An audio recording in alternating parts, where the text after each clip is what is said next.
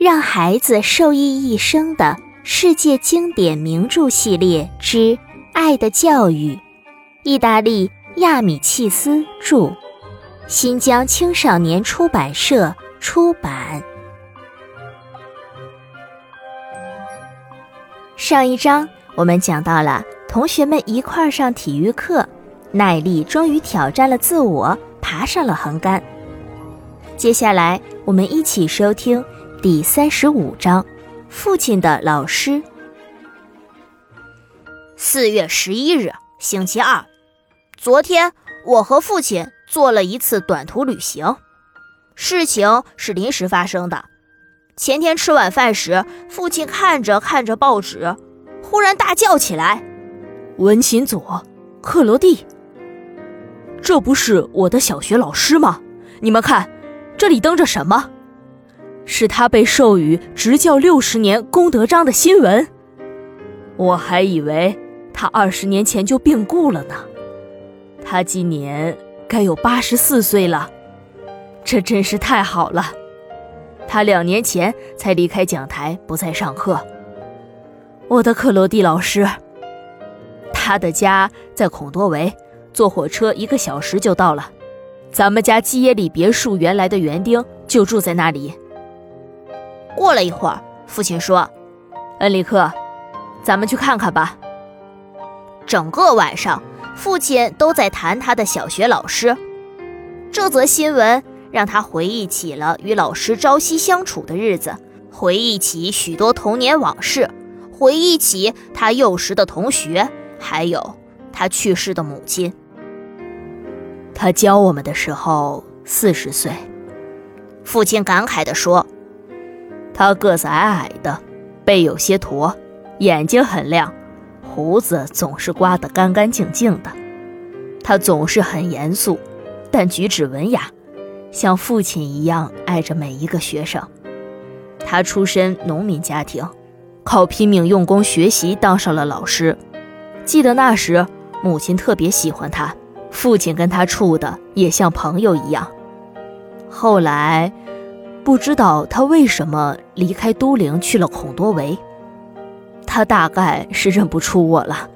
不过没关系，我认得他就行。恩里克，明天咱们就去看望他吧。九点钟，我们坐上了火车。本来我想叫上加罗内的，可是他妈妈病了，没能同去。天气晴朗，阳光明媚，火车在飞奔。沿途鲜花遍野，香气扑鼻。父亲很兴奋，不时用胳膊搂住我的脖子，像与朋友聊天那样对我讲：“我的克罗地亚，除了父亲，就属他最关爱我了。他是对我帮助最大的人，我永远也忘不了他对我的教导。他曾经那么严厉地斥责我，说的我只想哭。”我仍然清楚地记得他走进教室的情景，把手杖放在墙角，披风挂在衣架上。他每天都是那么兢兢业业，他的喊声至今还在我耳边回响。波蒂尼，波蒂尼，握笔的时候食指和中指放在笔上。四十四年了，他一定变样了。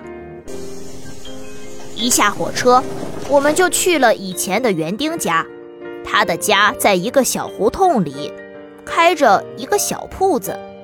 他见到我们特别高兴，说个不停。她的丈夫去希腊工作已经三年了，她的大女儿在都灵的聋哑学校读书。然后他告诉了我们去老师家的路线。出了小镇子，我们沿着一条小路向坡上走去。路两边都是长满鲜花的篱笆墙，真是个漂亮的小镇。这时候，父亲不再说话，只是默默地走着，他完全沉浸在回忆中，还不时地笑笑。突然，他停下脚步，说：“是他，我敢肯定，那就是他。”我顺着他的目光向前看去，只见小路上。走来一个戴着大帽子、拄着手杖的老人，就是他。说着，父亲加快了脚步，赶到老人跟前。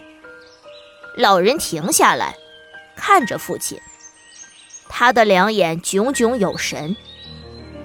您是文琴佐克洛蒂老师吗？父亲摘下帽子问。老人也摘下帽子回答：“是我。”他的声音非常洪亮。父亲激动地抓住他的手说：“请允许我，您原来的学生握您的手，向您问好吧。我是从都灵来看您的。”老人惊奇地打量着父亲，说：“我真荣幸。对不起。”我不知道你是我什么时候的学生，请问你的名字是？父亲说出了自己的名字、上学的时间和地点，然后说：“您大概不记得我了，因为您教过的学生不计其数，可是我记得您，记得非常清楚。”老人重复着父亲的名字，低头沉思，突然。他抬起头，睁大眼睛，缓缓地说：“阿尔贝托·波蒂尼，波蒂尼工程师的儿子，住在孔索托塔广场附近的。正是，正是。”父亲用力点头，伸出了双手。先生，请允许我。说着。老人走上前，拥抱了父亲。他那满是白发的头刚到父亲的肩膀。请到我家来做客。他说着，转身往家走去。我们跟在他的身后。几分钟后，我们来到了一个打谷场。打谷场后有一座带两扇门的小房子，其中一扇门前有一堵白墙。老人打开另一扇门，把我们让进屋里。屋子的四壁都是白色的，一个墙角放着一张床，床上铺着蓝白格子的被罩；另一个墙角摆着一张书桌和一个小书架，还有四把椅子。墙上挂着地图，房间里散发着苹果的香味。我们全都坐下来。父亲和他的老师互相看着，谁也不说话。老人把目光移向地上的一片阳光，忽然惊讶地说：“波迪尼，我记得清清楚楚，你是第一年就坐在第一排靠近左边窗口的位子上。那时候，你是一头全发，你的母亲。”是一位很好的太太。稍稍沉思了一会儿，他又说：“那时候，你是个活泼的孩子，非常活泼的。二年级时，你还得过喉炎，休息过一阵子。回到学校时，身上裹着一块大围巾，瘦了好多呢。啊，算一算。”四十年都过去了，难为你还记得我这位老师。前几年也有别的学生来看过我，他们有的是上校，有的成了神父，都很有出息啊。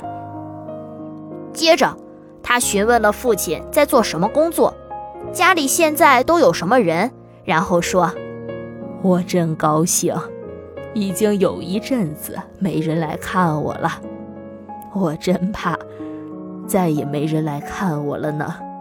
真是太感谢你了，老人兴奋地说。别这么说，父亲说，我相信还会有更多人来看您的。老人摇摇头，你看我的手抖得多厉害啊！这可不是好预兆。三年前，我还在教学时得了这个病，开始没当回事，后来越来越严重了，有一天竟然无法在黑板上写字了，还把墨水瓶弄洒了。后来，我实在坚持不下去，不得不告别了学校，告别了学生。教了六十年的书，就这样离开了讲台，上完最后一节课。学生们一起送我回家，为我庆贺。可是我心里很难过啊。大前年，我的妻子和独生儿子去世了，只剩下两个孙子。现在，我靠退休金生活。可是我什么也干不了，每天只能翻看旧书和教学笔记。在那里，老人指了指小书架，我全部的回忆都在那里。除此之外，我什么都没有了。我这一辈子算是完了。父亲不说话，静静的听他讲述。我也不出声，听得心里一阵阵酸楚。突然，老师以一种欢快的语调说：“波蒂尼，我要给你一个惊喜。”说着，他站起身来，走到书桌前，拉开抽屉，抽屉里放着许多小包，用细绳捆着，小包上还写着日期。他找了一会儿，拿起一个小包，打开。翻了几页，抽出一张发黄的纸递给父亲。啊，那是父亲四十年前写的一篇作业，片头上写着：“阿尔贝托·波蒂尼，听写，一八三八年四月三日。”我的父亲微笑着念了起来，念着念着，他的眼睛湿润了。我问他怎么了。他紧紧搂住我说：“你看这里，这些批语是我母亲写的。她老是给我描 L 和 T 这两个字母。这最后几行是她写的，她模仿我那时的字体写的，因为我那时实在困得受不了了。她真是个神圣的母亲。”父亲亲了亲那页纸，瞧，老人指着其他小包，这些都是我的回忆。每个学生的作业，我都保留一篇，编上号，一年月放好。我没事时就翻阅翻阅，看看这篇，看看那篇，仿佛又回到了过去。我究竟教过多少学生呢？一闭上眼睛，就是一张张的脸，有许多孩子，我记得非常清晰。那些最听话的和最调皮的，带给我最多的欢乐和烦恼。这些学生里也有坏小子，可是现在，所有的孩子。无论是坏孩子还是好孩子，我都喜欢。老人说完，坐下来，握住我的手。您还记得我做过什么坏事吗？父亲微笑着问。一时想不起来了，不过不等于你没做。我记得你当时很有自己的主意。按照年龄来说，你不该是那么严肃的。不管怎么样，你能来看我，真是太好了。克罗蒂先生，父亲兴奋起来。我还记得母亲第一次送我上学时的情景，那是他头一次要跟我分开，两个小时不能见面。他头一次把我一个人留在外面，交给一个陌生人，他特别激动，我也是。他用颤抖的声音把我托付给您，走的时候还满眼是泪。您朝他挥了挥手，把把另一只手放在胸前，像是在说：“放心吧，太太。”您那简单的动作是一个承诺，承诺一定会保护、关爱我。我永远都忘不了那个动作。您的这个动作已经永远刻在我的心里了。就是因为记得这个动作，四十年后我才会从都灵跑来看您，对您说一句：“谢谢您，我亲爱的老师。”老人没有说话，用颤抖的手抚摸着我的头发，一直到前额，再到肩膀。父亲看着光秃秃的墙壁、破床，还有窗台上的面包和油瓶，脸上的表情有些凄凉，仿佛在说：“这就是您教了六十年书的回报吗？”接着。他们又聊起了父亲幼时的家事，还有现在家里的一些事情。突然，父亲打断了谈话。克罗蒂老师，如果您不介意，希望能到城里跟我们一起吃顿饭。谢谢您，老人热情的回答，接着又犹豫的说：“可是，我怎么吃呢？我的手抖得厉害。”让别人看到不太好吧？我们帮您。父亲说。老人同意了。我们沿着小路向城里走去，路上遇见两个光脚的小姑娘，还有一个背着一大捆草的小伙子。老人告诉我们，他们是三年级的学生，每天早晨都要赶着牛去吃草，光着脚去田里干活。到了下午才穿上鞋去上学。没过多久，我们到了餐馆，围着一张大桌子坐下，让老人坐在中间。餐馆里非常安静。由于特别兴奋，老人的手抖得更厉害了，几乎没法吃东西。父亲替他切肉、掰面包、往盘里放盐。老人喝酒时必须用双手捧住杯子，即使这样。杯子还是碰得牙齿咯咯响，但他一直在说话，说得非常热烈，说的是他年轻时看过的书，还有最近的一些教学制度。他的脸比先前红润了许多。我父亲侧着脸，微笑着望着他，像在家里看着我一样。老人把酒洒在了胸前，父亲就站起来替他擦干。亲爱的工程师先生，老人举起酒杯，神情庄重地说：“为了您和孩子的健康，为了纪念您善良的母亲，干杯！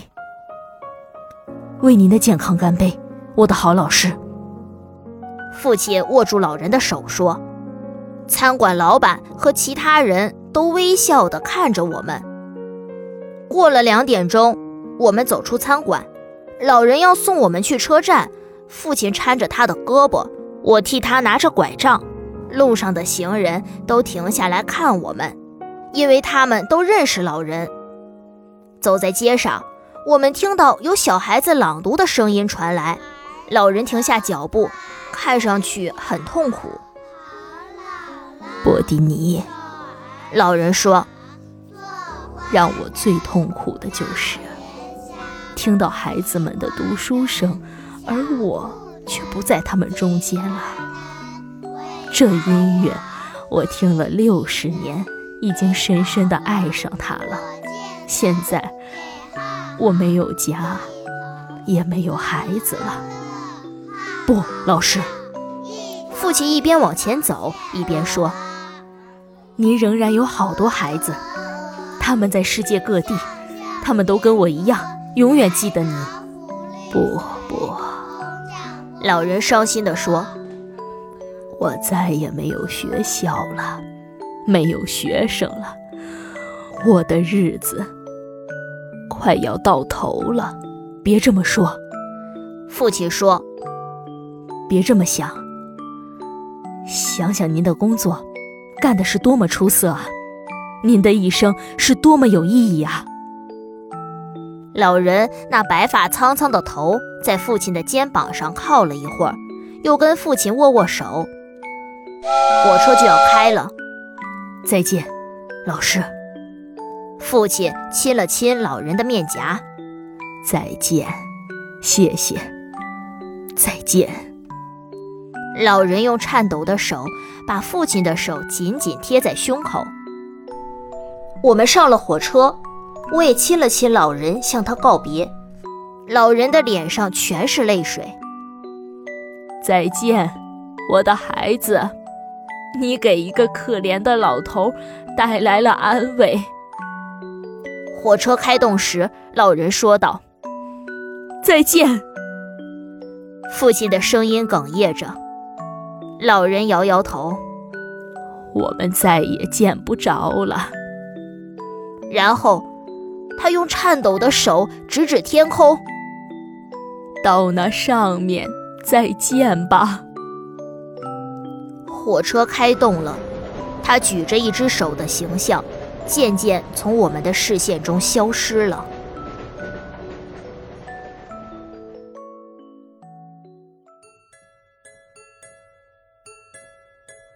恩里克和父亲一起去看望了曾经的老师。他告别讲台之后的生活状况，真让人伤感。接下来又会发生什么样的事情呢？让我们下一章继续吧。